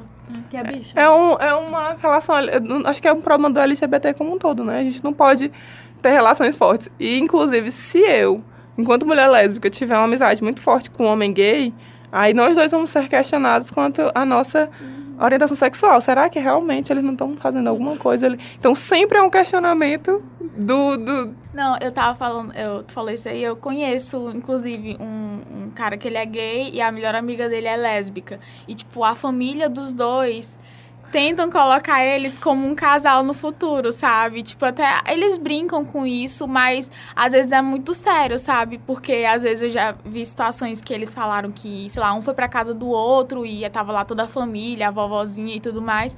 E estavam falando pra eles planejarem pelo menos ter um filho, alguma coisa, tipo, porque eles são melhores amigos e um é gay, um é lésbica e pronto, estão destinados pra ficarem juntos porque podem dar certo pra sociedade, né? E isso da questão de mulheres lésbicas juntas terem que obrigatoriamente transar, eu fico pensando mesmo como a lésbica é vista só no âmbito sexual, né? Até, tipo, toda a nossa discussão, assim, aqui, querendo ou não, gira em torno do sexo, né? E como é, a gente, quando a gente fala de mulheres lésbicas, a gente não fala tanto de afeto, né? A gente não fala tanto, tipo, é, o problema que é de duas mulheres demonstrarem afeto em público, até quando elas são amigas e até quando elas são heterossexuais, né? Eu lembro que crescendo, tipo, sei lá, de andar de mãos dadas com minha amiga na rua e todo mundo ficar olhando, e às vezes a gente fazia até de propósito mesmo, né? Tipo, ver o que, que o povo vai falar, o que, é que eles vão. E aí, tipo, eu não posso de modo algum andar de mãos dadas, até tipo de mãos dadas dentro do ônibus, ou de abraçar, ou de beijar, beijar o rosto, beijar. Quer dizer, tipo, uma... porque assim, é, o privilégio hétero é transar na rua, né? Tipo, você- eles podem literalmente transar na Literalmente. rua e porque existe também um fetiche, né, de ah, em lugar perigoso e não sei o quê. E aí, sei lá, a gente pode puxar vídeos e vídeos, sei lá, de um casal transando no McDonald's. Já apareceu, é um, onde tem criança, casais transando em parques. E isso é algo tipo que as pessoas repudiam, né? Porque ai, meu Deus, é no meio do dia, tem criança e tal. Mas é visto como normal, né? Tipo, querendo ou não. Todo mundo Ah, ri. Todo mundo ri, porque, ai meu Deus, tipo, é assim mesmo, sei lá. Mas agora tu imagina se rolasse vídeos de, meu Deus do céu, um casal de lésbicas transando num parque, ou transando no McDonald's, eu, tipo, olha o- o que isso ia fazer, né? E aí, tipo, eu não posso nem pegar na mão da minha namorada ou pegar no cabelo dela, porque tudo é visto, tipo. E as pessoas olham mesmo e elas fazem questão de olhar, de julgar e de mostrar o descontentamento delas. Imagina se eu fosse, sei lá, ficasse pegando na bunda dela em público, coisa que homens fazem, que é visto como normal. Tipo, de casal hétero é, sei lá, sentar no colo um do outro. Tipo, né? Tipo, uma mulher sentar no colo de um homem é visto como algo normal, assim, em qualquer espaço público. Mas, assim, duas mulheres, principalmente se. Imagina, aí vamos, né, levantar aqui. Imagina se elas não performar, performarem a feminilidade. Tipo, se uma for escancaradamente sapatão. Aí, olha isso. Tem que Era matar. exatamente, era exatamente isso que eu tava pensando. Na hora que a Camila falou, se saísse um- uma imagem dessa, um vídeo desse, era, era tipo assim, essas meninas têm que buscar refúgio imediatamente, porque elas estão correndo literalmente risco de... Especialmente na conjuntura É, atual, né? então, especialmente nessa conjuntura. A gente luta, Camila, pela, pela, pela não fetichização de quem nós somos, pra depois a gente conseguir pensar na possibilidade da- de ter direito à afetividade publicamente, né? Porque primeiro a gente tá lutando agora, por isso que é uma luta, assim, árdua, é um negócio, assim, muito difícil, porque eu, eu, eu acordo de manhã, eu sou lésbica, mas eu também sou uma, uma mulher que pretende ser mãe, eu também sou assistente social, eu também tenho problemas familiares, então eu tenho as questões da vida de uma pessoa. E o que é esquecido às vezes é que quando você é uma mulher lésbica, ou na verdade quando você é LGBT, é que você não é só aquilo ali. Você é uma pessoa que tem uma vida, você trabalha, você estuda, você tem amigos, você constrói relações, você tem várias coisas. E as pessoas, quando elas vão fazer esse, esse julgamento, né, colocar o dedo na nossa cara para falar só sobre isso, elas esquecem. Tanto que uma coisa que eu aprendi na minha vida é de, de como, as- como é que eu vou dizer para as pessoas que eu sou uma mulher lésbica? Como é que eu, eu, eu que sou assistente social, que trabalho com famílias que nem vão entender isso, entendeu? Nem entendem direito como é. Primeiro eu deixo que a pessoa me conheça. Porque é a forma mais simples. Infelizmente, eu deixo ela me conhecer, ela, ela perceber quem eu sou, ela sentir carinho por mim, ela perceber que eu tô ali gente, com- né? exatamente como uma pessoa. Uma Aí pessoa. quando eu falo, tanto que o discurso delas, das minhas famílias, das pessoas, é sempre assim: ah, mas é- ela é sapatão, né? Mas assim, ela é tão gente boa, ela é. Já, entendeu? Eles, eles justificam nas outras coisas que eles conhecem sobre mim, porque infelizmente é assim que a gente tem que ir se mostrando, tem que deixar a pessoa lembrar que nós somos pessoas, porque eles esquecem, né? As pessoas esquecem que os LGBT são pessoas. A, gente, a partir do momento em que eu acordo e digo que eu sou lésbica, eu sou só lésbica, eu não sou mais assistente social, eu não sou mais filha da Mônica, eu não sou mais a neta da Argelina, nada. Eu sou só lésbica e acabou, morreu pra mim. como, como eu sou uma mulher que, que performa a feminilidade, no caso, eu acabo sofrendo menos na rua. Na rua eu sofro mais quando eu tô é, mais despojada, assim. Que aí, como meu cabelo é curtinho, se eu, se eu acordar naquele dia e não tiver afim de me maquiar, porque tem dias que você não tá afim. Aí eu só boto óculos na cara e visto qualquer roupa e saio. Naquele dia ali, com certeza, eu vou sofrer ataques na rua. São olhares. É, uma vez eu tava saindo do trabalho. E aí eu tinha ido trabalhar doente, foi um dia bem ruim, porque eu tava, tinha trabalhado doente, então eu tinha ido daquele jeito. Aí meu cabelo super assanhado, em transição, aí ele ficava sem forma, né? Aí eu passei ali na, na Praça Araiva, na hora que eu passei, uma mulher gritou bem alto, sapatão! Aí eu olhei assim, a gente tinha essa violência gratuita, assim, essa hora da manhã, né? Era meio-dia, eu saindo do trabalho. Pra que isso? Sim, eu sou, Morena. Eu não entendo. É porque Com essa violência, a, né? a violência, porque eu faço questão de afirmar que eu sou sapatão para que as pessoas ressignifiquem a palavra, né? E, e não, não achem que vão me atingir com violência usando essa palavra, porque eu não tô nem aí. Mas tem dias que você tá. Você não é todo, é todo dia você é militante, tem dia que você tá, É. tá mal, tava doente. Aí eu fiquei, porra, mulher, tô passando aqui, a mulher vai me xingar, pelo amor de Deus. E situações que são mais assim, é, Vocês se beijam em público? Tu e teu namorado? Como é? Dificilmente. No começo, é, como ela é iniciante, né? Ela é o primeiro relacionamento dela com a mulher. Então ela vinha dessa cultura do relacionamento hétero que ela podia fazer tudo em qualquer lugar. Aí ela, aí ela me abraçava, ela me beijava, eu, amor, não dá aqui, você não tá entendendo, assim, a gente vai já apanhar aqui. Porque vinham os olhares. Aí ela começou a perceber os olhares do pegar na mão, do abraçar, do me beijar.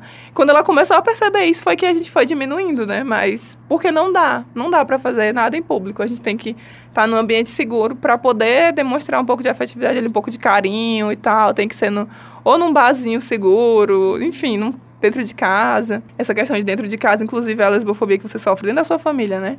Que, que eu posso até colocar como homofobia mesmo, porque é pra toda a sigla, é que a nossa família, ela quer que a gente viva é, como um animal, dentro de uma jaula. É assim, você diz pra sua família que você é LGBT. Aí você fala, ah, olha, eu sou LGBT. Ela vai dizer assim, olha, mas por favor, você não vai fazer nada no meio da rua. Você não deixa ninguém perceber isso. E aí, quando você tá dentro do ambiente familiar, você também não pode. Você não pode. Olha, tua avó, teus tios, não sei o quê. O único momento que você pode é quando você se tranca dentro do seu quarto. E fica sozinho com a pessoa. Ou seja, você perde completamente. Você é trancado lá, você só pode exercer. Quer dizer, você me Esconder. aceita, mas você só me aceita eu lá dentro do meu quarto, né? Porque se eu sair de dentro do meu quarto pra dizer pro, pro mundo que eu sou, e foi uma questão pra mim, inclusive, trazer, é, levantar a discussão, como eu tava dizendo antes de começar, né? Dizer para as pessoas que eu era lésbica, porque a minha mãe, ela tem esse discurso, ela, ela conhece muita gente, ela é professora da Universidade Federal e tal, e aí ela fica ficava, não, mas as minhas amigas se perguntando e não sei o que. Ela não queria que as pessoas soubessem. Ela não quer até hoje. Se for, ela diz que sim, mas se deixar ela, ela por ela, não. Porque ela, a minha mãe já chegou a dizer que eu era bissexual. Só por lesbofobia. Pra amenizar, É, né? isso é só por lesbofobia, porque ela dizia o quê? Não, ela tá num relacionamento com uma mulher, mas ela é bissexual, porque ela começou a entender as siglas, né? Ela é bissexual. Pra quê? Pra dar uma possibilidade para as outras pessoas de que em algum momento eu iria me relacionar com um homem, que na verdade eu ia viver aquele relacionamento, mas eu ia me casar mesmo. Era com homem, né? Então, é que é lesbofobia também. É, outro caso de lesbofobia que são as, é, são as relações que a gente tem. é, são as relações com as mulheres bissexuais, eu já comentei, né? Que é, pra mim é muito forte. Porque eu sempre. Olha, eu rechaçava tanto, era tão difícil pra mim. Porque eu tinha tanto medo. Porque já é tão difícil pra mulher lésbica, tudo que a gente passa, todo o sofrimento que a gente tem diariamente. Pra depois a gente gostar de alguém, se interessar por alguém, tá ali e a pessoa dizer, ah, não, vou ficar com o cara. Porque pra mulher lésbica, é, o homem, ele não é um objeto de repulsa, ele é indiferente, mas a gente entende que ele ele vai, vai apresentar coisas que nós, enquanto mulheres lésbicas, nunca vamos conseguir apresentar para outras mulheres. E é bem doloroso, por isso que é tão sofrido quando uma mulher lésbica é, namora com outra e essa mulher deixa ela para ficar com o cara. É muito doloroso. É muito mais doloroso do que se ela me trocasse por outra mulher. Uhum. Por quê? Porque eu sei que o homem vai oferecer uma segurança e estabilidade que, em, num relacionamento lésbico, eu jamais vou poder oferecer. Que ela precisa me amar muito para ela estar tá ali para ela conseguir sustentar tudo que a gente vai passar, porque todos os dias vamos passar por provações, né? Todos os dias vão ser difíceis. Eu sou mulher lésbica, eu tenho 25 anos e recentemente eu retornei ao interior do Piauí, depois que eu terminei a minha graduação, para poder exercer a minha profissão. E a primeira coisa que veio na minha cabeça quando eu soube, quando eu soube não, quando eu tomei consciência, né, que eu iria retornar para minha cidade de origem, porque eu sempre soube que eu voltaria, é, foi o medo da exposição. A minha família ainda não sabe que eu sou lésbica. E os meus amigos de infância que moram lá também não sabem. E eles não sabem porque eu temo que isso acabe se espalhando pela cidade. Esse sair do armário pode resultar em duas coisas, em dois medos básicos. O primeiro deles é o, é o medo do impacto familiar, né? A gente nunca sabe como a família vai reagir. Passa a vida inteira ouvindo eles comentarem de forma pejorativa sobre os filhos dos outros. Então a gente sempre espera que essa relação ocorra dessa forma ruim, dessa forma negativa, da forma que eles reagem ao saber que o filho do vizinho é gay, o filho do vizinho é trans, ou saber que a filha da irmã é lésbica. E aí é engraçado porque começa a surgir toda uma dramaturgia familiar de cunho investigativo, que a família inteira quer descobrir é, aonde que eles erraram, sabe? Aonde foi que tudo foi por água abaixo, esse tipo de coisa, como se a gente fosse um erro. Então, eu temo pelo cisalhamento familiar e essas coisas. O segundo é pelo fato de que eu não conseguiria exercer a minha profissão da mesma forma. Os pacientes eles podem me rejeitar, podem rejeitar o meu atendimento pelo simples fato de eu ser lésbica. Eu tenho uma amiga que recentemente ela veio me contar que um paciente durante uma consulta, disse a ela que não tinha ido ser atendida antes, porque achava que essa minha amiga era lésbica e que não seria legal fazer um exame com sapatão, sabe? A gente fica pensando no negócio e entender a logística do, do pensamento de uma pessoa dessa e não consegue achar. E eu tenho medo de não conseguir trabalhar pela rejeição que os pacientes podem desenvolver, pelo simples fato de que eu sou lésbica. Como se isso diminuísse a minha capacidade em, em, atender, em ouvir o paciente, em resolver o problema que ele trouxe a mim, sabe? Então, a lesbofobia é, na sociedade, além de me diminuir como ser humano, ela acaba me diminuindo como profissional, entende? E nas reflexões da vida, eu acho que o medo de ser lésbica, ele vem da autoconsciência, do julgamento de si mesma, da, da expectativa e de, e de qualquer pensamento breve que me lembre é, o quão inútil é sentir o medo. Não é só medo da rejeição, da agressão, é do todo. É o pavor de perder o próprio sentido em detrimento da autopreservação, sabe? É, se perder em detrimento de, de preservar a própria vida. Eu não sei se deu pra, pra entender, mas basicamente da última eleição pra cá é isso que eu acho que todo mundo que é da comunidade LGBT acaba sentindo. Você vê esse encorajamento, esse afloramento da homofobia, da lesbofobia, da transfobia, ou fobia de qualquer indivíduo que demonstre o mínimo de diferença. E você fica na dúvida se você é, segue o enfrentamento, se arrisca, se põe em risco, se você é, se preserva e corre o risco de se perder nessa trajetória toda. É, Luara, e eu queria que tu me falasse é, como é o teu trabalho, e, enfim, o trabalho das outras meninas nessa militância do, da, da coletiva lésbica. A coletiva surgiu no começo desse ano, em janeiro. Eu estava conversando com algumas amigas e a gente estava falando sobre essa, essa essa falta de alguma coisa que fosse direcionada para as mulheres lésbicas, né? Não necessariamente uma coletiva, mas a gente faltava um espaço para a gente, para a gente colocar nossas demandas, especialmente com a virada do ano, com a nova presidência. Então a gente estava buscando estar mais próximas, né? É, e aí a gente, não, então se, se não existe, a gente poderia criar, né? Vamos, vamos se organizar e vamos fazer um espaço. E aí, no final das contas, essas minhas amigas começaram comigo, nenhuma participaram, né? Eu tive que chamar outras meninas, eu, eu fiquei chamando outras meninas, gente, vamos, vamos, vamos organizar isso aqui. E consegui juntar cinco meninas, a gente conseguiu na, atualmente, de organização mesmo, assim, que planeja, somos cinco. É, e aí, a gente pensou nessa, na, na, na coletiva como um espaço para a gente se fortalecer, como um espaço também de acolhimento, porque a gente percebe que quando você é uma mulher lésbica, né? Você tem poucos espaços onde você realmente é acolhida, onde você pode chegar e contar sua trajetória de vida, tudo que você está sofrendo. E perceber que tem pessoas que sofrem a mesma coisa que você. É um espaço também de luta, porque a gente também é, tá pautando as nossas próprias políticas públicas, inclusive as de saúde, né? A gente sempre está colocando isso em, questão, uma questão para a gente começar a, a fazer e um espaço de formação de militância mesmo, para que as meninas se aproximem, elas venham para nossas reuniões, elas sentem para conversar sobre as questões, mas que elas também entendam sobre o que é feminismo, sobre a importância do feminismo para a gente enquanto mulher lésbica, né? Porque às vezes você se entende como lésbica, mas acha que a discussão do feminismo está muito distante de você e não está. Essas são coisas que andam ali juntas. Então a coletiva ela veio nessa intenção de fazer tudo isso, desde que a gente iniciou em em janeiro a gente conseguiu fazer reuniões todos os meses, né? A gente tem conseguido mensalmente fazer reunião e sempre com temáticas diferentes para chamando, para ir chamando. A gente costuma fazer reuniões abertas. São todas as mulheres que podem participar, não são só as mulheres lésbicas, né? A gente sempre deixa as reuniões abertas. Existem poucas reuniões que são fechadas. As reuniões que são fechadas a gente não publica, a gente fala só no grupo do WhatsApp, que são onde estão as meninas lésbicas. A gente não publica no, no, no no Instagram da coletiva, né? Porque aí são reuniões mais, mais pequenininhas, são reuniões onde a gente vai trazer. É, além de ser de organização, também são reuniões que a gente vai trazer temas mais dolorosos, que são pessoas, número menor de pessoas para saber daquilo ali que você está trazendo. Então é isso, assim, a ideia foi disso, e a gente entendia o Matizes, né? Como, inclusive a gente tem uma parceria muito boa com o Matizes atualmente. A gente sabia que existia o Matizes, que o Matizes, é, inclusive, é liderado por uma mulher lésbica, mas como ela mesma colocou uma vez em uma conversa comigo, é, ela tá à frente do Matizes, mas ela tem que atender a todas as siglas. Ela não pode. Ela estava falando do quão bom foi essa a coletiva lésbica aparecer para esse acolhimento, porque ela não tinha como atender a resposta de toda essa demanda só da mulher lésbica, porque ela tem que. O Matizes atende a todas as letras, né? E aí os outros, as outras letrinhas se organizam. Tem a trans, tem a frente B, as outras letrinhas estão organizadas e as mulheres só estavam soltas, assim, sem, sem ter a gente. Não, vamos se organizar também. E como faz para encontrar vocês, assim, e também saber das reuniões, onde é que vocês é, se organizam também, se tem um local específico que vocês fazem os encontros, as reuniões, e, enfim, como é que vocês fazem para chamar essas pessoas que estão fora do grupo do WhatsApp? A gente tem o Instagram, que é lá onde as pessoas vêm às nossas reuniões, é que é onde fica o espaço mais, que é arroba coletiva lésbica pi.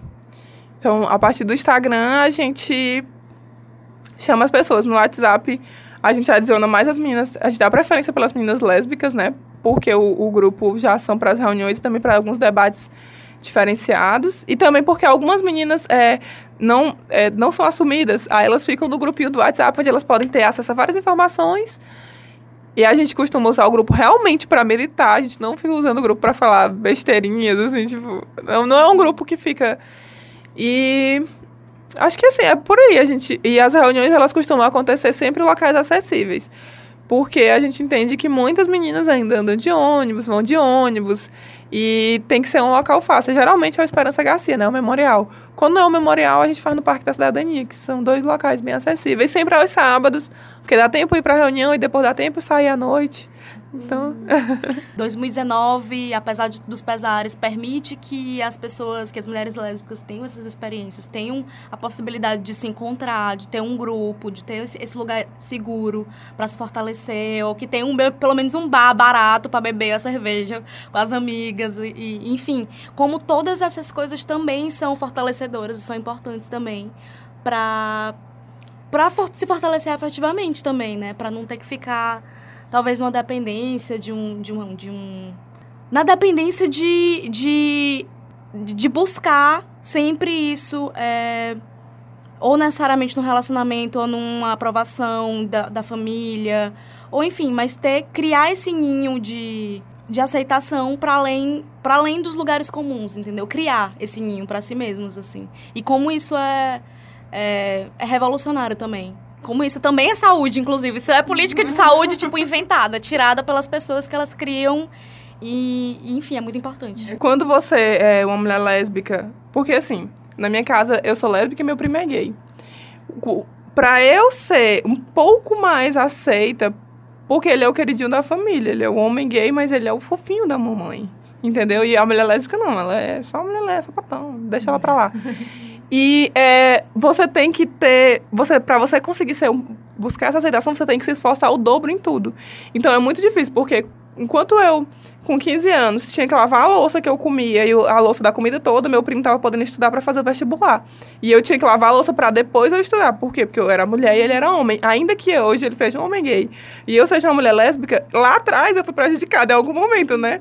E aí eu tenho que estudar mais, eu tenho que me esforçar mais. Por quê? Porque eu não posso simplesmente ser uma. Porque qualquer fracasso que eu tiver na minha vida vai ser diretamente associado ao fato de eu ser uma mulher lésbica. Mas isso é porque ela é lésbica. Então eu tenho sempre que estar me esforçando o dobro das outras pessoas. Isso eu digo o dobro porque eu sou uma mulher branca. Porque se eu fosse uma mulher negra, eu teria que me esforçar o triplo, o quádruplo, o quíntuplo do que tudo, porque é, para poder ninguém associar os meus pequenos fracassos, que todas as pessoas têm fracasso na sua vida, à minha orientação sexual, né? Quando tu falou sobre criar espaços, é sempre é muito importante que mulheres lésbicas tenham espaço para serem mulheres lésbicas e para poder contarem, enfim, é o que tu falou mesmo, né? O- A, coletiva é para isso.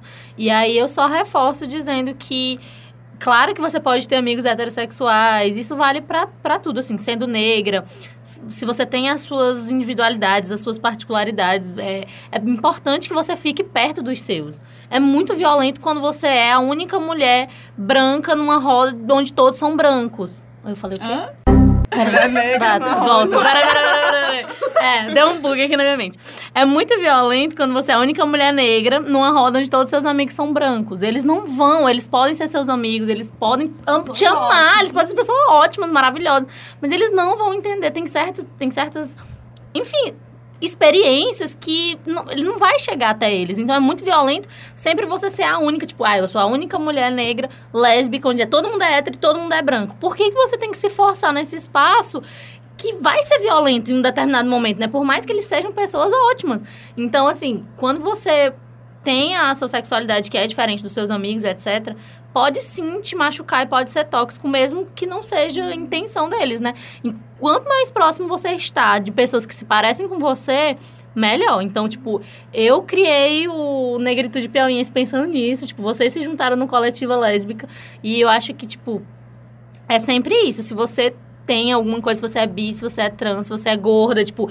a- por exemplo, pra mim, né? Crescer tendo só amigas que eram hétero, que eram brancas e que eram magras, era muito violento. Porque eu não me encaixava em nada, assim.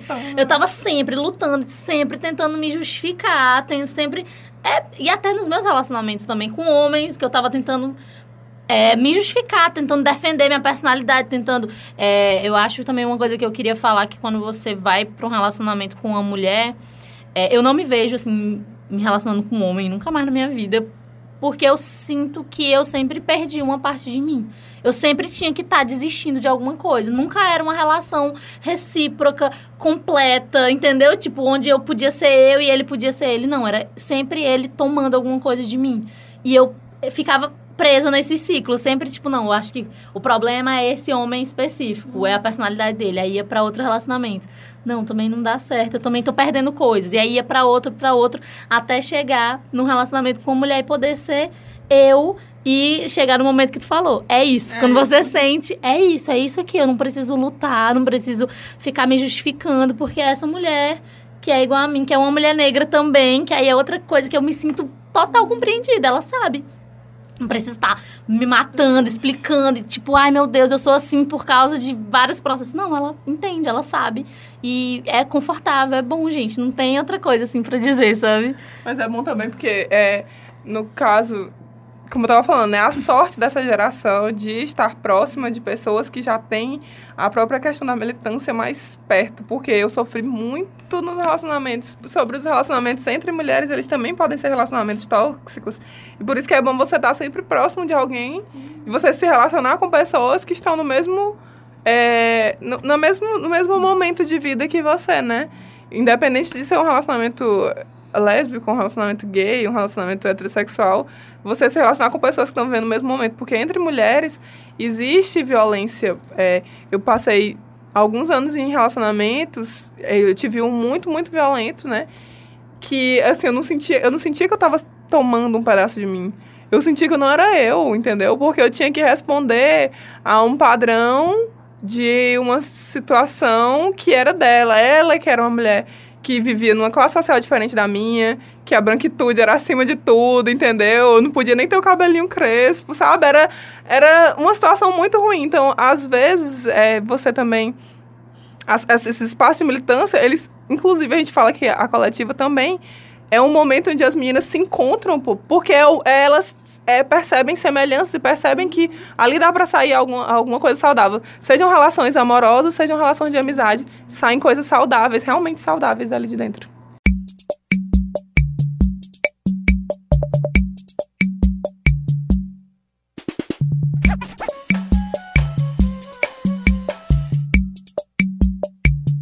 Quando eu percebi que eu era sapatão, é, foi há bastante tempo atrás, né? Então, era tudo mais difícil. Nós, os LGBTs, a gente vivia nos guetos mesmo. Então, quando eu, com 13 anos, porque como é que você se percebe sapatão? São as relações de amizade e as admirações. Porque nós somos criadas para admirar os homens. Como, como foi que eu saquei que eu podia ser sapatão? Eu só admirava mulheres. As professoras eram Menina, eu, era um, eu tinha que dar flores para minhas professoras. Eu tinha, entendeu? E as minhas relações de amizade eram relações muito intensas. As minhas amigas eram muito próximas. Então, quando eu tinha 13 anos, é, eu estava assistindo uma aula e o professor falou sobre homossexualidade, bissexualidade e heterossexualidade. Aí eu fiquei, caramba, olha só que coisa louca. Tô surpresa, primeiro que ele falou sobre isso na sala. Foi, ele E era ele um... falou sobre sexualidade. É porque ele era meio gay, eu acho que. Ah, ele era meio gay. Ele tinha um jeitinho, assim, Ele tinha- eu acho ah, que ele sim. era. Aí eu acho que a questão foi daí. Aí eu fiquei. Aí eu fui. eu- Aí eu na internet, né? Na época, internet de escada. Só podia domingo. Eu esperei ansiosamente o domingo pra entrar na internet. Entrei na internet pra olhar. Aí quando eu olhei lá sobre lésbicas, sapatão, homossexuais, Só apareceu. só apareceu as caminhoneiras. Ah. Aí eu fiquei. Meu, caminhoneiro, estereótipo, né? Aí eu fiquei, meu Deus do céu, será que se eu gostar de mulher, eu vou ter que me relacionar com essas mulheres, né? E não é nem ser assim. assim eu nem pensei em ser assim, tu acredita? Eu só pensei em- em como eu me relacionaria, porque eu já sabia como era que eu era, mas não sabia com quem que eu ia me relacionar. E aí era bem difícil, porque eu pensava assim. Então, a única é, mulher que, que gosta de mulher, que é mulherzinha, vai ser eu. Não tem mais outra no mundo. eu vou ter que me relacionar com essas outras mulheres aqui. E aí eu comecei a pesquisar. Aí os primeiros relacionamentos das mulheres lésbicas que se descobrem sempre é relacionamentos à distância. Você vai descobrir meninas que estão lá em São Paulo pela internet, né? Aí eu ia pro bate-papo e conversava e tal. E aí, é, quando eu comecei a sair aqui em Teresina, especificamente pra- trazendo página local, né? É, a gente ainda não existia Nordix, Bardix, essas coisas que são na avenida. Isso aí, pra, pra, eu já acho isso uma extrema revolução. Porque a gente passa 5 horas da manhã do domingo pra ir, sei lá, caminhar, levar o cachorro pra fazer cocô e os viados e sapatão estão se beijando bem ali na frente, na avenida. Né? No- Antigamente não tinha isso, era sempre no centro. E eram boates que, que traziam uma autoestima muito ruim pra gente. Diminuindo nossa autoestima, que o nome das boates era assim, sucata. eram esses nomes. É, mercearia. Eram nomes assim, eram... Era sucata, existia uma boate chamada sucata. E aí você. Aí, quando eu comecei a sair, eu já tinha uns 16 anos, né? Eu ia pro Boca da Noite. Aí do Boca da Noite, eu ia pra dentro do centro mais ainda, que era o estacionamento bar. Estacionamento por quê? Estacionamento por quê? Que as gatas estacionavam os caminhões lá, né? e aí, quando- aí eu comecei a ver outros, outros perfis de mulheres. Que aí foi quando eu, meu Deus, então eu não sou a única, né? Tem outras mulheres que performam menos ou mais feminilidade, mas que são outras mulheres que também gostam de mulheres. E só aí eu fui entender. Essa geração de agora não, já consegue achar na internet, já consegue ver na rua passando com mais facilidade, identifica na escola. Inclusive a própria questão dentro da escola, né? Na escola, eu tive um relacionamento na escola, mas foi uma coisa assim muito. é, Hoje em dia nós somos melhores amigas, ela é minha melhor amiga. Porque ela queria saber se ela gostava de mulher e eu tinha certeza. Então a gente teve um relacionamento, ela terminou comigo e foi namorar com o menino do terceiro ano. E a gente hoje em dia é melhores amigas. Mas é, não, não, é, não foi fácil, assim. E é pra hoje, eu, eu enxergo que é mais, é mais fácil você conseguir se relacionar, inclusive a própria questão do rebuceteio, né? Aquele termo, o famoso termo rebuceteio, é porque a gente só tinha aqueles ambientes A gente não tinha outros ambientes para andar, então eram as mesmas pessoas nos mesmos ambientes. E uma coisa que é interessante, não existia diferenciação. Eu sempre comento isso com a minha namorada, que não existia é, essa, essa questão da, da diferenciação. Hoje em dia nós, nós temos bares para LGBTs mais pobres e, e temos bares para LGBTs que têm mais dinheiro. Naquele tempo era só um bar. Então quem quisesse ia para aquele bar. Você podia ser uma pessoa que só tinha dois reais ou você podia ser uma juíza. Porque uma vez eu fiquei com uma juíza no, no, no estacionamento. Então, tipo assim, você podia ser uma pessoa que tinha muita grana ou não, mas você, você ia necessariamente estar no mesmo espaço, porque só tinha aquele espaço. E hoje eu acho ruim essa, essa separação por classes, né? Claro, a gente sempre acha ruim, mas eu acho uma revolução também a gente ter opções, opções e várias opções para você ir e tal.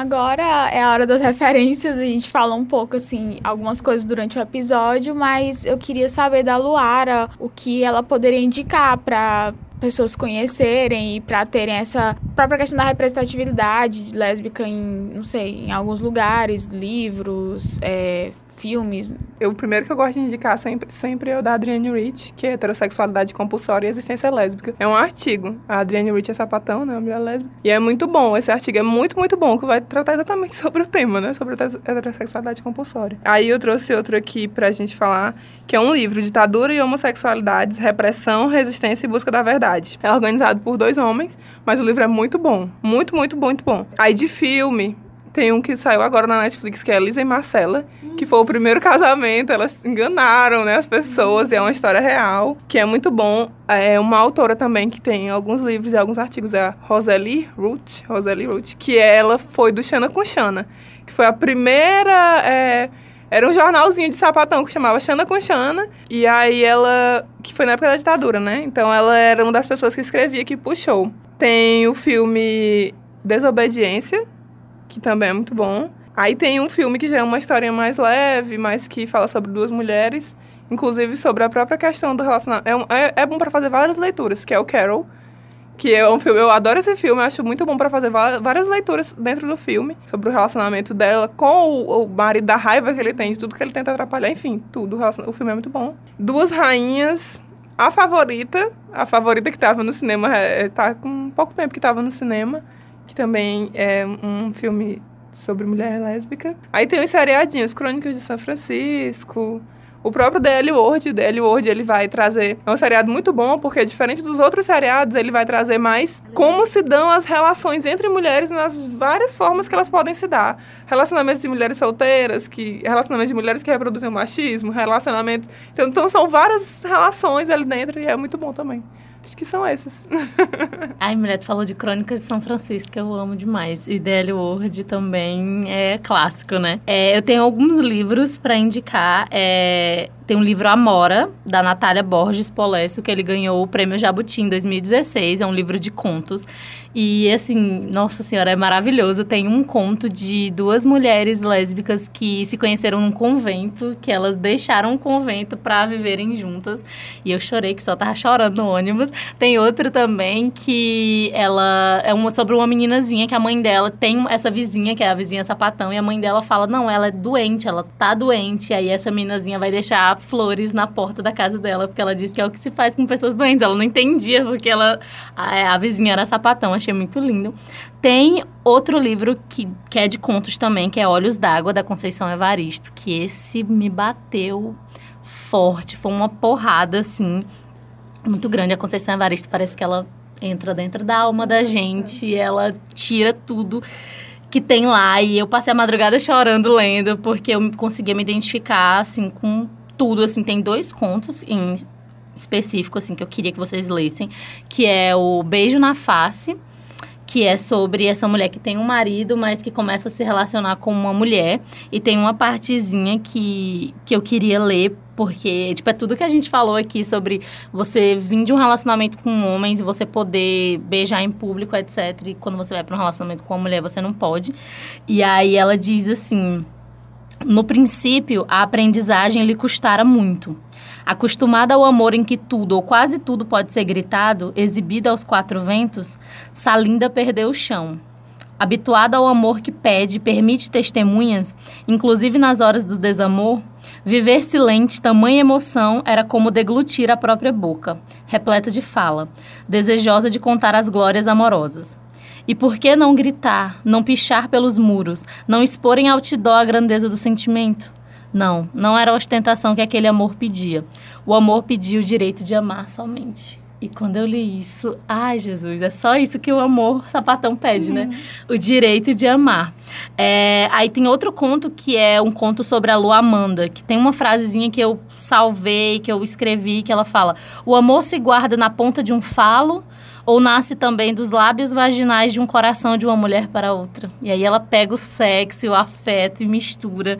E eu acho maravilhoso. Outro livro é Toque de Veludo, que quando eu li esse livro, ai meu Deus, maravilhoso. Tem um filme também, é, que é sobre duas mulheres na era vitoriana que se apaixonam. Então aí o negócio também é muito mais é, complexo.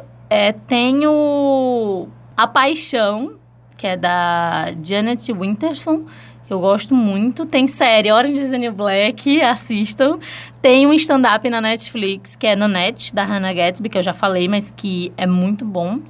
E é isso, tem muito filme, muita coisa, mas eu acho que esses, assim, essa questão de é, romance, literatura, eu gosto bastante. Só finalizando com uma fala da Alessi Brandão, de um jornal que aparece, né? Alessi Brandão, mulher negra e homossexual. É, mulher negra e homossexual. Ela fala: a gente já é marginalizado pela sociedade, então a gente se une, se junta e dá as mãos. E um ama o outro sem medo e sem preconceito. Quero que as pessoas enxerguem meu lado homossexual como uma coisa séria, que haja respeito. Eu acabei indicando só militâncias. Não, tá ótimo. É, não, na verdade, assim, eu acho que já foram maravilhosas as recomendações das meninas. É, eu só tenho a acrescentar algumas artistas, é, músicas, né? Fora as brasileiras, né? Maria Gadu, a Zélia Duncan. E tem também a The Verônicas, que é um grupo, que é uma dupla, na verdade, são duas meninas gêmeas. É, tem também a, a Hayley Kiyoko, não sei se, se vocês já ouviram falar. E acho que é isso. É, pegando também essa pegada de música, também tenho para indicar esse grupo, né, Marmundi. E a outra coisa que eu queria recomendar é o episódio 13 do Peluqueria, que fala sobre visibilidade lésbica e é muito massa, porque são duas meninas é, conversando e elas chamaram várias mulheres lésbicas para falar sobre o tema.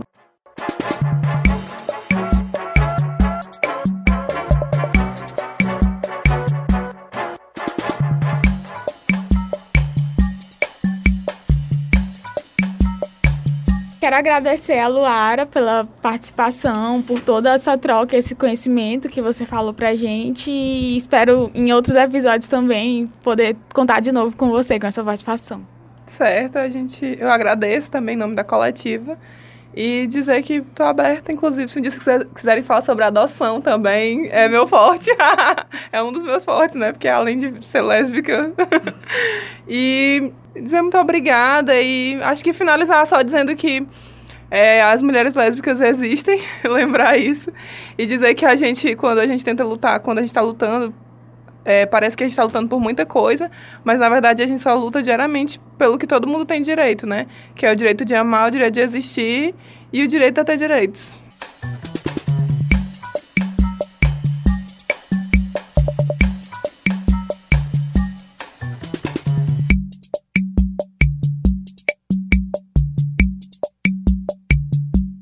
Esse foi o episódio Visibilidade Lésbica do Malamanhadas. Agradecemos ao estúdio Ravel Almeida pelo espaço de gravação. Obrigado a todos que nos escutaram até aqui. Peço que nos sigam nas redes sociais do Malamanhadas, arroba Malamanhadas no Instagram e no Twitter. O nosso site é o www.malamanhadas.com. Além do podcast, também contamos com produções feitas por mulheres na seção Desembucha Mulher e na seção do Porta Treco com dicas e desabafos feitos pela equipe do Malamanhadas. Beijos e até a próxima!